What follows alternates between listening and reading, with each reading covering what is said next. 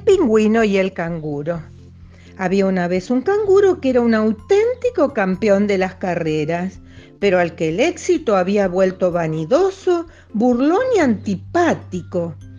La principal víctima de sus burlas era un pequeño pingüino, al que su andar lento y torpe impedía siquiera terminar las carreras.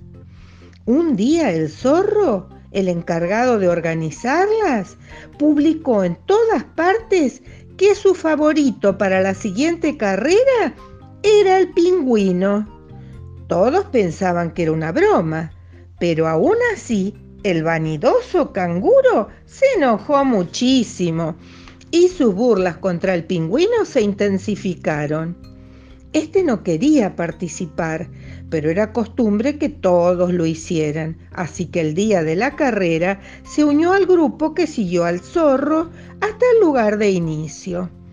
El zorro los guió montaña arriba durante un buen rato, siempre con las burlas sobre el pingüino, sobre que si bajaría rodando o resbalando sobre su barriga.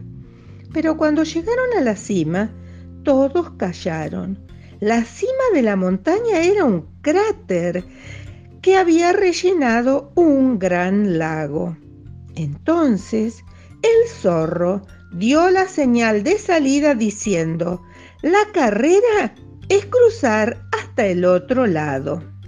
El pingüino emocionado corrió torpemente a la orilla, pero una vez en el agua su velocidad era insuperable y ganó con una gran diferencia, mientras el canguro apenas consiguió llegar a la otra orilla, lloroso y humillado y medio ahogado. Y aunque parecía que el pingüino le esperaba para devolverle las burlas, éste había aprendido de su sufrimiento y en lugar de devolvérselas, se ofreció para enseñarle a nadar. Aquel día todos se divirtieron de lo lindo jugando en el lago, pero el que más lo hizo fue el zorro, que con su ingenio había conseguido bajarle los humos al vanidoso canguro.